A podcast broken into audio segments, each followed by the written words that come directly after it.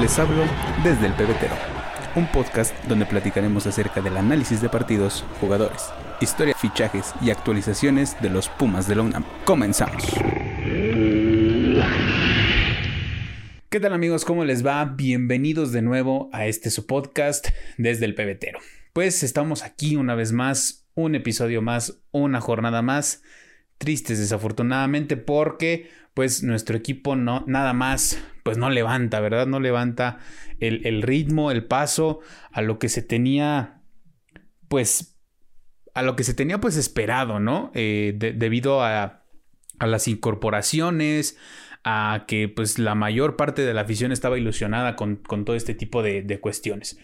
Pero la jornada anterior, la semana pasada, pues no pudimos tener episodio por diferentes cuestiones técnicas por ahí, este, y también distintas ocupaciones pues personales. Vamos a ir pues de lleno con el partido en contra del Atlas, aunque pues podemos hablar un poco acerca de los dos partidos anteriores, el cambio táctico en el partido en contra de, en contra de Tigres con la línea de 5, que pues ayudó mucho a, afianzar un poco la, la parte defensiva que era pues, o qué es lo que más preocupa en, en, este, en este, plantel, ¿no? Eh, se tenía la ausencia de, del Palermo Ortiz, la ausencia también del Toto Salvio ya en, el, en, en, un sector más arriba de la cancha, al igual que Igor Meritao.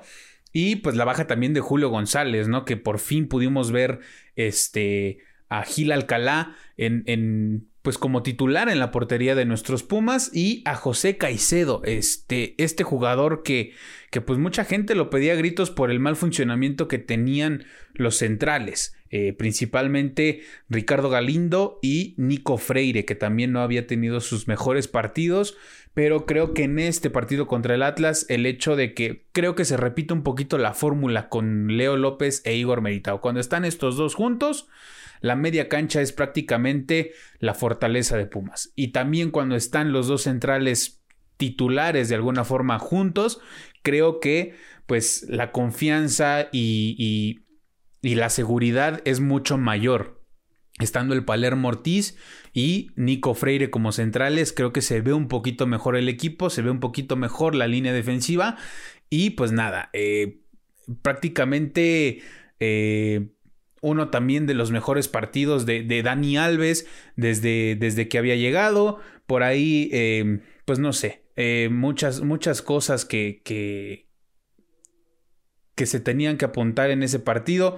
El gol de, de, Juan Ignacio Dineno pudo haber este, aumentado la ventaja para nuestros Pumas, pero desafortunadamente le pega mal al balón en una, en una jugada que el Tuti le baja el balón con la cabeza y y pues quiere rematarla así como viene, pero pues como les menciono, ¿no? Desafortunadamente manda el balón hasta, hasta el tercer carril de la, de la pista de tartán, entonces pues eh, desafortunadamente por ahí en los últimos minutos hubo unos, unos cuantos lesionados en el, el, caso de Ricardo Galindo y de José Caicedo que obligaron a Andrés Lilini a hacer cambios y creo que eso desbalanceó un poco al equipo en los últimos minutos del partido y por eso es que Tigres alcanza a sacar la ventaja. Creo que pues el gol cayó por ahí del minuto 46 del segundo tiempo y pues se pudo mantener así durante todo durante todo lo que restaba del partido. Eh, si no hubiera habido estos, este tipo de cambios tan súbitos, creo que Pumas hubiera llevado los tres puntos a la bolsa. Posteriormente, en el partido en contra de Chivas, completamente distinto, un, un cambio táctico, un cambio más. Eh, Lilini no repite la alineación que le había funcionado para tratar de, pues, de contrarrestar los, pues, los embates, ¿no? De, de, de unas este, ofensivas potentes como lo, lo, son pues tanto la de la de Tigres como la de Chivas en estos últimos partidos en este torneo me parece que Chivas este anda pues anda bien y y pues nada, ¿no? Eso es lo que mucha gente le, reprocha. Dani Alves no hizo prácticamente nada en este, en este encuentro. Y pues no sé, eh, Chivas en este momento hasta la jornada hasta la jornada 12 es el lugar 8 de la tabla y pues nuestros Pumas se encuentran como ya lo sabemos en el lugar 17, justo por arriba del Querétaro, el próximo rival de nuestros Pumas. Y pues nada, vámonos de lleno y vámonos rápido con, con el partido en contra del Atlas, que de alguna forma se regresa pues digamos, se, hace otro experimento en la, en la alineación, en el 11 inicial mandando de nuevo a Julio a Julio González ya ya está de regreso. Mucha gente no lo quería este, en, la, en la portería como titular otra vez, pero pues sabemos que, que la titularidad es prácticamente de él. Y al estar pues ya al 100 para, para ser elegido, pues regresa a, defender la portería de nuestros Pumas. Benevendo, Ortiz, Freire, Velarde, el Toto Salvio, que Palermo y el Toto apenas regresaron para este partido. Caicedo regresa a la, a la alineación titular. Dani Alves, el Chino Huerta, Diogo de Oliveira y Juan Ignacio Dineno. Como les menciono, los regresos importantes, importantísimos, creo, para este partido. Los, de, los del Palermo Ortiz y el de Toto Salvio. Este, me parece que las buenas actuaciones de, José Caicedo eh, le, dieron pues las, las tarjetas suficientes para poder estar de inicio en este encuentro. Cuando, en lo personal, cuando vi la alineación pensé que iba a salir con línea de 5, pero pues ya al momento de que se acomodaron los jugadores en el campo, ya iniciado el partido, pues nos dimos cuenta de que iba a ser un 4-4-2. Por fin, Andrés Lilini empezaba con un parado de 4-4-2 eh, con Diogo y Dineno como delanteros, que eso es algo importante porque ya ocupó a los jugadores en la posición en la que pues mejor se acomodan. Muchas muchas veces estuvimos hablando en episodios anteriores acerca de eso, de que tanto el Tuti como Diogo pues por la banda no se sienten cómodos o no son unos jugadores que vayan bien por la banda por naturaleza, ¿no? Diogo puede botarse un poco a la banda durante ciertos lapsos del partido, pero no para jugar los 90 o los 60 minutos que pueda darle Andrés línea en el campo. Y pues en el caso del Tuti, me parece que ya está cayendo un poco más en la frustración de no poder hacer nada por el equipo. Ya no, ya no recae tanto en el mal momento que está pasando el equipo. Creo que es un factor que contribuye, pero pues ya es algo que, pues no, nada más no, no, no las mete. El, el Tuti, los pocos minutos que tuvo este partido, no, me parece que no terminó por convencer a la afición. Eh, por ahí leía en Twitter que ojalá, y, lo, lo, repito yo, o sea, estoy completamente de acuerdo, ojalá que el próximo torneo pueda levantar y pueda demostrar el por qué está aquí. Creo que es algo que, todos los refuerzos deben de, de demostrar. Poco a poco el Chino Huerta, el Toto Salvio, Dani Alves incluso están llegando a demostrar eso ya en estos, en estos últimos partidos. Tal vez ya es demasiado tarde, pero pues lo importante es que vayan, que vayan regresando a lo que, a lo que son, a lo que, a lo que pueden demostrar.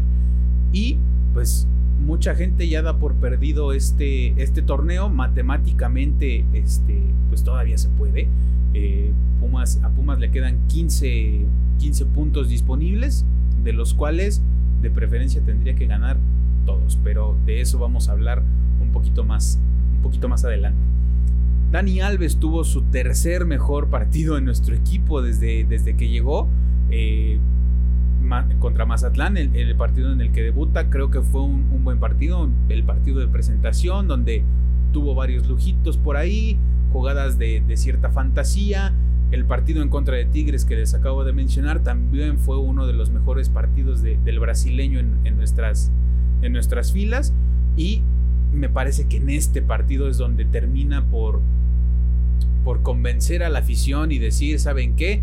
Yo también puedo demostrar que puedo ir bien por el medio campo. Lo hizo, lo hizo de buena manera, no es que lo haya hecho de manera extraordinaria, pero pues se ha convertido en uno de los mejores jugadores en la liga con más pases clave. Lo importante es que es que está regresando a ser el jugador jugador leyenda que es, ¿no? Y eso es algo que, agradecemos y que queremos ver en estas últimas jornadas para intentar llegar a la reclasificación de la mejor manera y si es que se puede entrar al repechaje, pues mostrar el mejor papel posible, ¿no? Si se entra al repechaje va a ser eh, jugar ese partido de visita, pero pues ante cualquier circunstancia y ante cualquier este, pues, situación que se le pueda presentar al club, hacerlo de la mejor manera. Eh, Pumas dominó creo que gran parte del primer tiempo y me atrevería a decir que gran parte del partido y con muchísimas llegadas, pero volvemos a lo mismo que hemos platicado durante lo que platicábamos las primeras jornadas, que era donde Pumas iba más o menos bien, con muchos empates, pero pues no, todavía no perdía. Entonces, volvemos a lo mismo, la contundencia, la falta de contundencia de los jugadores es lo que no puede o lo que contribuye también a que, a que no se ganen los partidos, a que no se puedan mantener las ventajas. Pumas ha tenido ventajas muy, pues ventajas mínimas de 1 por 0 que desafortunadamente no puede aprovechar y pues obviamente en la línea defensiva se tenía mucha preocupación acerca de pues de ese tema, ¿no? De que la defensa era de agua, de que los defensas centrales no se comunicaban, se perdían en las jugadas, no llegaban a las coberturas.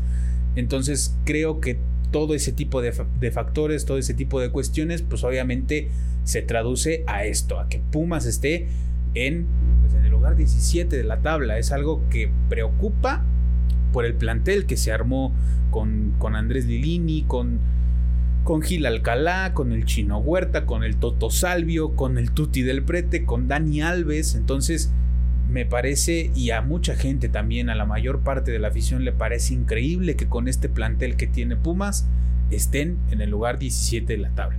Julio González regresó a la portería, pero pues casi no tuvo mucho trabajo en, debajo de los tres palos. No podemos decir que tuvo un buen partido porque se vio pues en muy pocas ocasiones, este, afortunadamente. Entonces, la mayor parte de, la chamba se la llevó la línea defensiva, que es, en este partido se vio bastante bien, como les comentaba al principio, donde, donde pues el regreso del Palermo me parece que estuvo pues ese sí me parece un regreso excelente porque se vio con bastante con bastante carácter bloqueando casi por completo casi los 90 minutos a Julián Quiñones que es uno de los jugadores más peligrosos en la liga, me atrevería a decir, en el torneo anterior que fueron, este, que fue campeón el Atlas, pues ha sido el mejor torneo de Quiñones desde que llegó al fútbol mexicano, desde mi punto de vista. Eh, es un jugador que no, no sigo tanto, pero pues sí estoy consciente de lo que puede hacer y de lo peligroso que es hacia el frente, ¿no? Eh, buen partido de Benevendo, creo que es el mejor del torneo hasta el momento. Mejor partido de Benevendo en el torneo hasta el momento. Y pues los mejores del partido, pues como ya lo, lo había mencionado, Palermo Ortiz, incluso por ahí, como lo mencioné en Twitter, me atrevería a meter a Pablo Benevendo en este partido. El Toto Salvio, que también por ahí, como les mencioné en, episodios anteriores, pues puede ser el que muestre cosas diferentes, ¿no? Ahí, aquí ya se le empieza a sumar tal vez Diogo, tal vez el chino Huerta, los, los minutos que tiene en el campo, muestran cosas diferentes y muestran que pueden pues contagiar a sus compañeros de, de esa pues de esa iniciativa de ir hacia adelante, de ir a buscar los goles, de ir a tirar este, desde fuera del área para ver si alguna cae por lo menos dentro de la portería. Y pues Diogo, Diogo que ha dado sus, sus, mejores, sus mejores partidos estos, estos últimos encuentros con, con Pumas, con un sacrificio, me parece que podría asegurarlo que prácticamente al 200%. Es un jugador que no deja de correr, que no deja de luchar por el balón.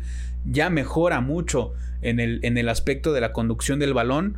En el primer torneo que jugó con Pumas, al tratar de controlar el balón se tropezaba, se tropezaba solo, se tropezaba con el balón, perdía las pelotas de manera muy fácil, ha sabido aprovechar pues la corpulencia que tiene, la altura que tiene, la fuerza que tiene, porque es un jugador bastante fuerte y se ha visto en pues en diferentes manos a manos que ha tenido, ¿no? O sea, hay veces que se le cuelgan de prácticamente de la playera y no lo pueden tirar, como, como lo hizo este el Chispa Velarde en este partido con Quiñones, que prácticamente lo mismo, ¿no? Es un jugador muy fuerte y pues que a pesar de que el Chispa se le básicamente se le monta, pues no, no, no lo puede derribar y Benevendo llega a hacer la cobertura bastante bien para que pues para terminar con esa jugada de peligro del Atlas, ¿no? Eh, como les repito, buen partido de Pumas, pero pues desafortunadamente no entran los, los, las pelotas, no, no llegan los goles, no, no se concretan las jugadas, se terminan, pero pues se terminan con, este, con los balones hacia afuera, con tiros hacia afuera del arco, y eso pues prácticamente no sirve de nada, ¿no? Entonces creo que Pumas debe mejorar muchísimo en ese, en ese aspecto. La delantera creo que es lo que mejor se ha visto, el equipo hacia la ofensiva es lo que mejor se ha visto en este torneo, pero pues desafortunadamente no coincide con la contundencia que tienen los jugadores. Y ahora sí, vamos a lo importante, a lo preocupante, porque Pumas debe ganar sí o sí los partidos que le restan, que es Querétaro en casa, Toluca de visita, Cruz Azul en casa, Puebla y Juárez de visita. Puebla, recordemos que es el partido pendiente que tiene Pumas, es el de la jornada 7, si no mal recuerdo, que se tuvo que aplazar por el partido, por el partido que, tuvo Pumas en, Barcelona, en contra del, del FC Barcelona, para disputar el trofeo Joan Gamper. Pumas debe de ganar los partidos que le restan para tratar de meterse a la reclasificación del torneo. Son 15 puntos restantes más los 10 que ya tienen acumulados en el torneo, por así decirlo. Pumas tiene 10 puntos con una diferencia de menos 9. La diferencia es un poco preocupante también por la cantidad de goles que le han metido al equipo. Pero, este, pues les repito, ¿no? 15 puntos más los 10 que tienen harían una suma de 25, una suma bastante fácil. Incluso podrían darse el lujo, entre comillas, para las personas de Spotify, perder uno y empatar otro. Que si me lo preguntan a mí, yo pondría o preferiría perder contra el Puebla, empatar contra el Toluca y ganar los que restan, que son este, partidos, digamos, entre comillas también más fáciles con, este, con equipos que igual son de media tabla para abajo. El, el equipo de Juárez se encuentra en el lugar 12, Cruz Azul en 15 y Querétaro en 18. Entonces, de alguna forma son un poquito más fáciles, como les menciono entre comillas, porque pues por, por distintas circunstancias y por respeto, pues no puedes este no puedes decir que un rival es fácil, ¿no? Cuando, cuando tú piensas que tu rival va a ser fácil, pues eh, terminas por perder el partido incluso, ¿no? El Puebla se encuentra en el lugar 9, el Toluca en el lugar 5, que, les repito, ¿no? Preferiría perder incluso contra el Puebla, em, o perder contra el Toluca, empatar contra el Puebla y ganar los que restan para tratar de, pues de sumar, si se da ese, ese, pues esa combinación de resultados, eh, sumarían 12 puntos de esos 15 y en total serían 22 puntos para Pumas. Así que pues ahí rayándole, se supone que con 21 puntos aseguras reclasificación, pero pues ya teniendo uno más, rayas un poquito en, el hecho de pues, casi casi pasar de panzazo, ¿no? Entonces, pues como les mencioné al principio, no es un panorama bastante, bastante complicado, prácticamente imposible por el rendimiento que ha tenido el equipo en el certamen, pero pues no sé, esperemos que nuestros Pumas se, contagien y les llegue una, una luz, un, destello de, de, jugar bien, de, de, tratar de cerrar de la mejor manera el torneo y pues reivindicar el camino principalmente con la afición, porque pues nosotros somos los que estamos ahí viendo los partidos, hay mucha gente que viaja, mucha gente que, que, va a los estadios, mucha gente que paga su boleto, mucha gente que compra este, el abono para el estadio, mucha gente que compra las playeras. Entonces, como se escuchará muy, muy, muy trivial, muy, muy repetitivo, pero pues la afición es la que siempre está ahí. O sea, muchas veces se ha comentado en Twitter, en Facebook, en Instagram.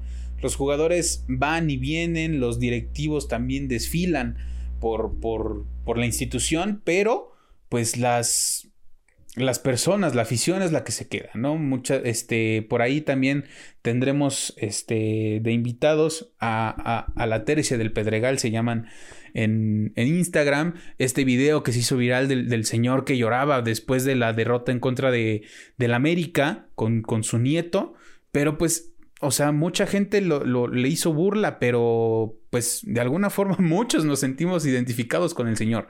Eh, me parece que a veces lloras de impotencia, de tristeza. Sabemos que solamente es un deporte, sabemos que solamente es, es, es un, es un juego donde si gana tu equipo, pues no ganas más que estar contento ese día, ¿no? Eh, pero, pues así es esto, así es el fútbol, así es cualquier deporte, así es cualquier persona que se apasiona por un equipo.